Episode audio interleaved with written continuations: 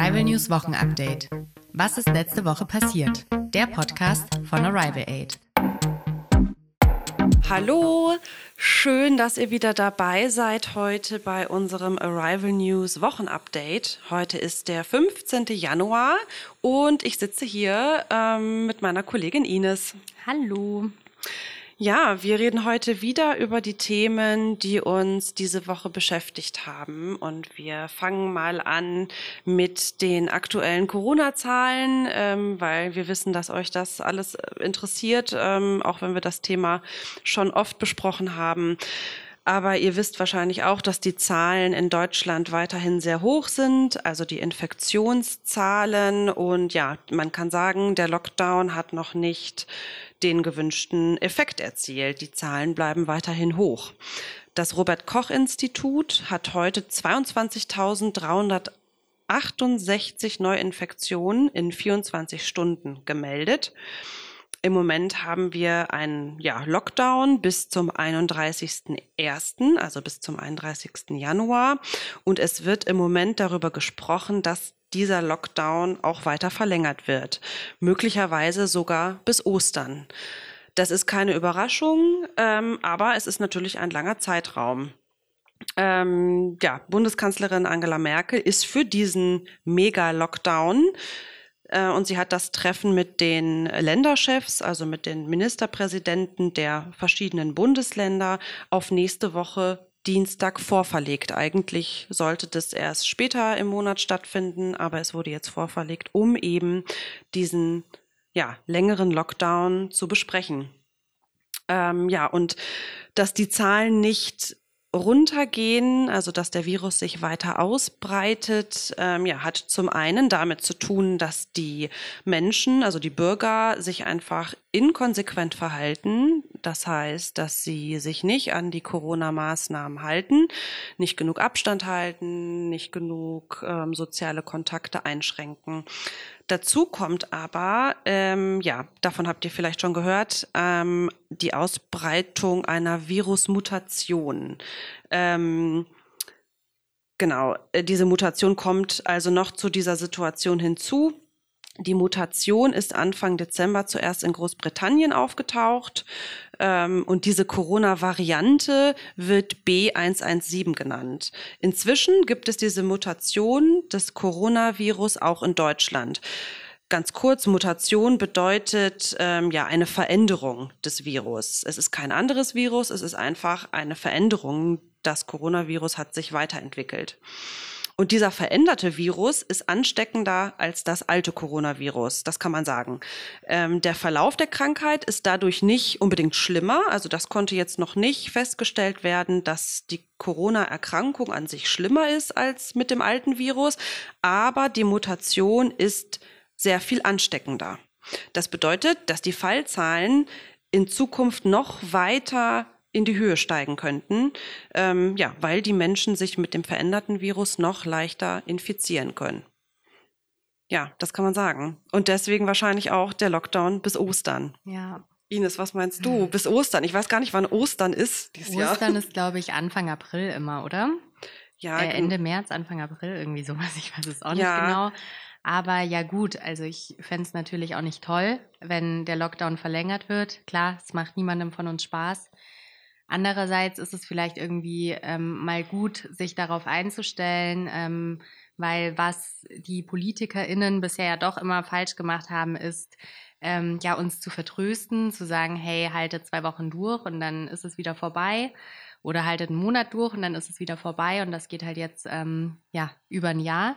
Und vielleicht ist es einfach auch gut so für unsere Psyche, sich jetzt einfach mal darauf einzustellen, okay, es geht bis Ostern und ähm, selbst wenn sie jetzt was anderes beschließen und wenn es dann auch frühzeitig irgendwie dann doch ein bisschen früher vorbei ist, dann freuen wir uns vielleicht umso mehr. Ja. Genau. Ja, genau. Also Ostern, ich habe nochmal nachgeschaut, ist Anfang April. Ja. Ähm, genau. Und ähm, das würde bedeuten, dass der Lockdown um zwei Monate verlängert würde. Ja, Puh, ja, genau. Das sind dann nochmal acht Wochen mehr. Das ist recht viel, aber ich sehe es so wie du, Ines. Ich denke auch, vielleicht weiß man dann einfach, woran man ist. Und nach Ostern sind mehr Menschen geimpft. Ja. Und ähm, man hat sich einfach länger noch zurückgehalten, was so soziale Kontakte und alles betrifft. Vielleicht geht es dann zum Frühling wieder bergauf mit dem sozialen Leben. Ja, hoffentlich, hoffentlich. Und also gegen Ostern wird es ja dann auch wieder wärmer. Also man kann ja sich, also vielleicht hält man sich dann noch mal ein bisschen lieber draußen auf ja. und dann ist es nicht so schlimm. Stimmt. Wärmere ja. Temperaturen sind schlecht für das Virus. Das haben wir letzten Sommer gelernt. Ja. Ähm, ja, abwarten. Genau. Ja, ja. das stimmt. Aber genau, ich weiß, Ines, du hast auch ein, ein ja, ernstes Thema vorbereitet. Genau, ähm, und zwar ist äh, bereits vor gut drei Wochen ist das Flüchtlingslager Lipa in Bosnien abgebrannt, aber es ist nach wie vor ein aktuelles Thema, denn das Camp ist seitdem nicht mehr bewohnbar. Trotzdem sitzen viele Geflüchtete im bosnischen Camp Lipa fest und müssen bei Minusgraden und Schnee draußen liegen. Seitdem haben die Behörden keine neue Unterkunft für die noch rund 500 in Lipa gebliebenen Geflüchteten gefunden. Zwar baute die Armee 20 Zelte im abgebrannten Lager auf, aber die Geflüchteten weigern sich, sie zu bewohnen, auch aus Protest. Denn die Geflüchteten wollen nicht in Lipa bleiben und auch nicht in die neuen Zelte. Denn wenn es schneit, wird es auch in den Zelten nass und kalt. Die Geflüchteten fühlen sich hilflos und rufen die Europäische Union dazu auf, die anderen Länder zu zwingen, etwas zu tun. Die EU macht zwar verstärkt Druck, doch bisher gab es noch keine Einigung mit der bosnischen Regierung. Lediglich ein paar Hilfsorganisationen kommen derzeit ins Lager. Sie verteilen Holz und Essen. Die Lebensbedingungen sind wirklich katastrophal. Es gibt keinen Strom und kein Trinkwasser. Teilweise werden sogar Hilfsgüter von den Geflüchteten abgelehnt, auch aus, auch aus Protest, und zwar dagegen, dass immer noch keine neue sichere Unterkunft anderswo für sie zur Verfügung gestellt wird. Die nächstgelegene Kleinstadt Bihać hat ungefähr 60.000 EinwohnerInnen. Seitdem die Balkanroute über Ungarn so gut wie dicht ist, sitzen viele Geflüchtete vor allem aus Afghanistan, Pakistan und Syrien in Bosniens Nordwesten fest. Der Bürgermeister von Bihać fühlt sich vom Rest des Landes, vor allem aber von der EU, im Stich gelassen. Die Anwohnerinnen von Bihać fühlen sich bedroht. Nicht nur, weil gelegentlich Obst und Gemüse aus Gärten geklaut wird, sondern vor allem, weil auch in Bihać Armut herrscht und viele EinwohnerInnen Hunger haben. Und die anfängliche Hilfsbereitschaft der AnwohnerInnen ist spürbar zurückgegangen dadurch. Deshalb gibt es viel Feindschaft gegenüber HelferInnen. Das weiß auch Zlatan Kovacevic. Er leitet vor Ort die kleine Hilfsorganisation SOS Bihać. Zlatans Strategie ist deshalb, nicht nur die fremden Migrantinnen zu unterstützen, sondern auch andere Bedürftige in Bihać. Und das kommt bisher ganz gut an. Ja, ähm, auch die meisten Geflüchteten wollen nicht unbedingt in Bosnien und Herzegowina bleiben, sondern versuchen, die Grenze nach Kroatien zu übertreten und von dort in weitere Länder der EU zu gelangen. Doch da die kroatische Polizei die Migrantinnen mit brutalen Methoden immer wieder nach Bosnien zurückdrängt, sitzen sie in Bihać fest. Diese sogenannten Pushbacks sind völkerrechtswidrig. Die EU allerdings hielt es bisher nicht für nötig, Kroatien aufzufordern, EU-Recht anzuwenden und den Migrantinnen Asylverfahren anzubieten. Und das, obwohl Beobachterinnen schon lange darauf hinweisen, dass die Vorgänge rund 600 Kilometer von Deutschland entfernt europäischem Recht und Gewissen widerspricht. Ja, ähm, so viel zu, zu der Lage in Bosnien und Herzegowina. Ähm, ja, irgendwie ja. ganz schlimm. Erinnert mich auch an Moria. Genau. Mhm. Darüber hatten wir auch schon in der Rival News viel berichtet und mhm. auch online viel berichtet. Ja. Das hat mich jetzt auch total an das Flüchtlingslager in, in Moria erinnert. Ähm, ja, ist natürlich ja untragbare Situation für die, wie du auch gesagt hast, für die EinwohnerInnen in Biac, also in, in Bosnien, auch total schlimm eben. Ne? Und dann kippt irgendwann diese Hilfsbereitschaft. Ja. Das ist super schwierig. Ähm, was, du hast gerade SOS Bihatch ähm, erwähnt. Mhm. Was macht denn diese Organisation? Genau, ähm, SOS Bihatch ist eine Organisation, ich glaube, die arbeiten irgendwie mit einem, äh, mit einem Aachener Verein oder sowas zusammen, da müsste ich jetzt lügen. Mhm. Auf jeden Fall ähm, bietet SOS Bihatch eine grundlegende medizinische Versorgung an für Menschen, die sich diese nicht leisten können. Außerdem verteilen sie eben Nahrung und Wasser an Geflüchtete und auch hilfesuchende äh, Einheimische. Und ähm, SOS Bihać sammelt Utensilien zur Unterstützung des Wegs der Geflüchteten, also zum Beispiel Schuhe und Schlafsäcke. Mhm. Und man kann auch helfen. Also auf der Website steht, man kann helfen mit einer Spende natürlich an SOS Bihać. Ähm, aber was auch hilft, ist ähm, eine erhöhte Reichweite. Also wenn euch das Projekt gefällt, dann sprecht gerne darüber mit Freunden und Bekannten, teilt deren Inhalte. Also die haben auch eine Facebook-Seite, eine Website und ähm, auf der Website kann man sich auch als Volunteer, also als Freiwilliger oder Freiwillige bewerben und auch wirklich direkt vor Ort helfen. Mhm. Genau, wir würden dann einfach den Link ähm, in der Podcast-Beschreibung zur Verfügung stellen. Ja, gute Idee. Vielleicht ähm, hört ja jemand zu ähm, da draußen, der oder die ähm, die Organisation unterstützen möchte. Genau. genau. Ja, ist auf jeden Fall eine gute Sache. Ja. Ja. Was haben wir noch? Ähm, ja, wir hatten ja letzte Woche schon über, ja, sowieso in mhm. den letzten Folgen auch über die Präsidentschaftswahl in den USA gesprochen und über das Verhalten von Donald Trump, der die Wahl, ja, ähm, lange nicht anerkennen wollte. Ähm, und wir haben letzte Woche auch über den Sturm auf das Kapitol in Washington gesprochen. So viel gibt's dazu jetzt gar nicht mehr zu ergänzen. Ähm, Im Weißen Haus wird es, glaube ich, langsam leer. Ähm, Donald Trump muss bald gehen. Viele seiner Angestellten und auch ja, Teile seiner Familie sind schon gegangen. Mhm. Ähm, und Joe Biden wird ähm, am 20.01., also nächste Woche, als neuer Präsident der USA vereidigt. Was mir in dem Zusammenhang aber aufgefallen ist die Woche, Vielleicht haben es einige schon gesehen.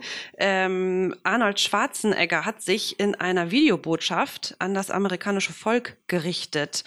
Ähm, ich weiß nicht, ob ihr alle ähm, Arnold Schwarzenegger kennt. Das ist ein österreichisch-amerikanischer Schauspieler. Er ist auch Unternehmer ehemaliger Bodybuilder, ich glaube, er war mal Mr. Universe mhm. äh, und er ist vor allem ehemaliger US-Politiker ähm, auf der Seite der Republi Republikaner. Ähm, er war 2003 bis 2011, meine ich, ähm, auch Gouverneur, Gouverneur von Kalifornien, genau. Deswegen ist er auf jeden Fall sehr bekannt, sowohl in Deutschland, in Österreich und eben auch in den USA als ähm, ja, Kultfigur, als Schauspieler von den Terminator Filmen. Ähm, genau. Ähm, und ist aber auch eben auch, ähm, ja, ein anerkannter Politiker der Republikaner.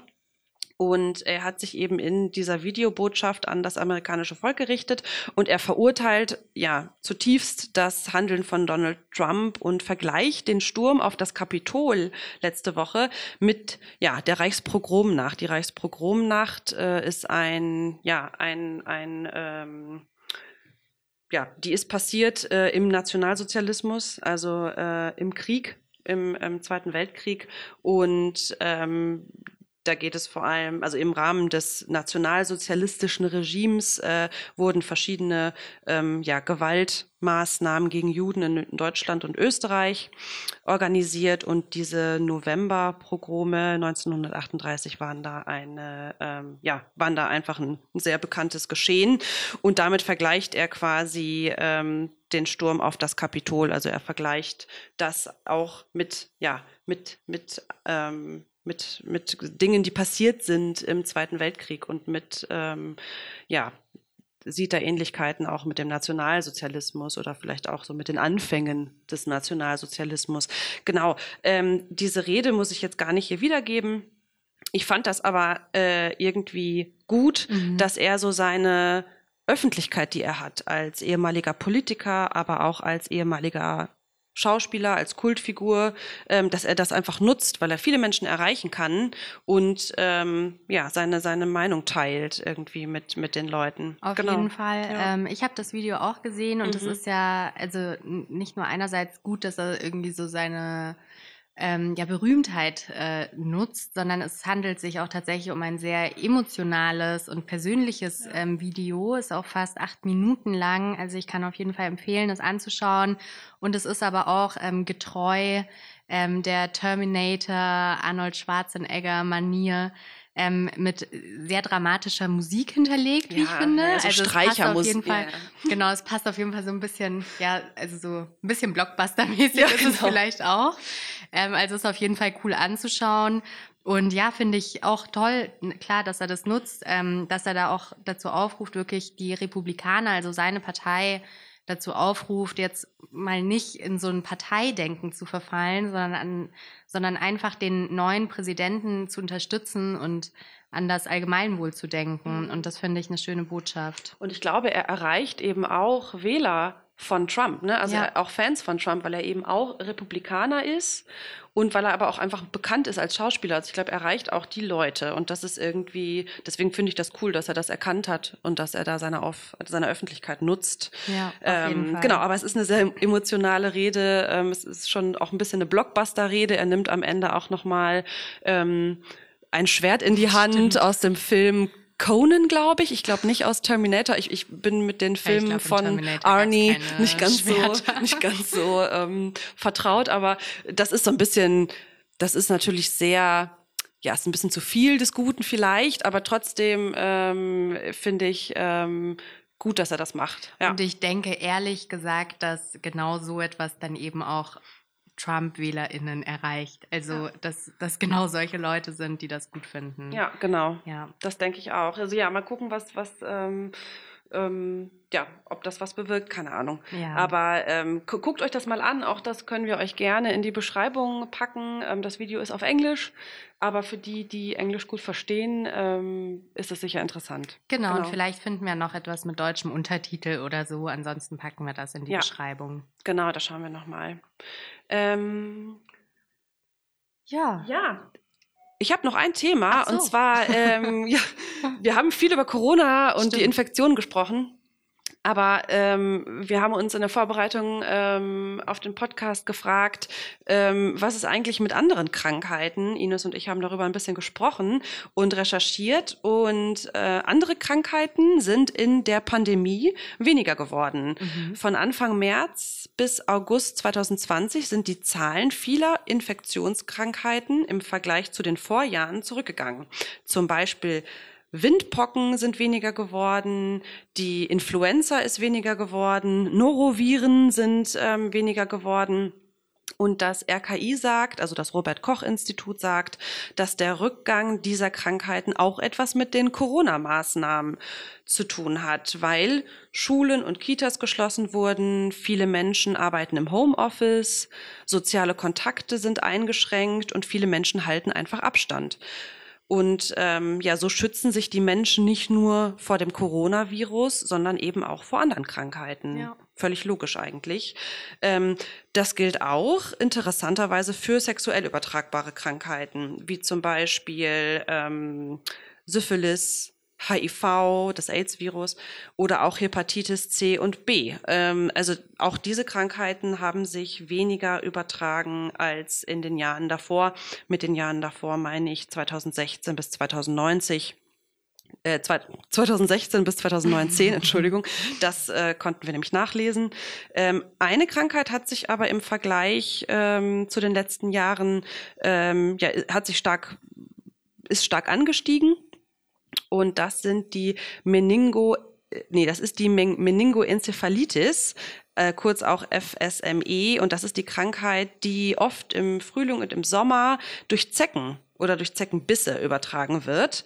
Ähm, und die ist um 58 Prozent angestiegen zu den letzten Jahren. Ja was auch wahrscheinlich wieder mit der Pandemie zusammenhängt, weil immer mehr, also weil sehr viele Menschen sehr viel Zeit draußen verbringen, weil sie nicht viel anderes machen können ähm, und einfach mehr spazieren gehen, mehr vielleicht draußen in der Wiese sitzen und ähm, deshalb auch mehr Zeckenbisse haben. Und der letzte Winter war, glaube ich, auch ziemlich mild, ziemlich warm.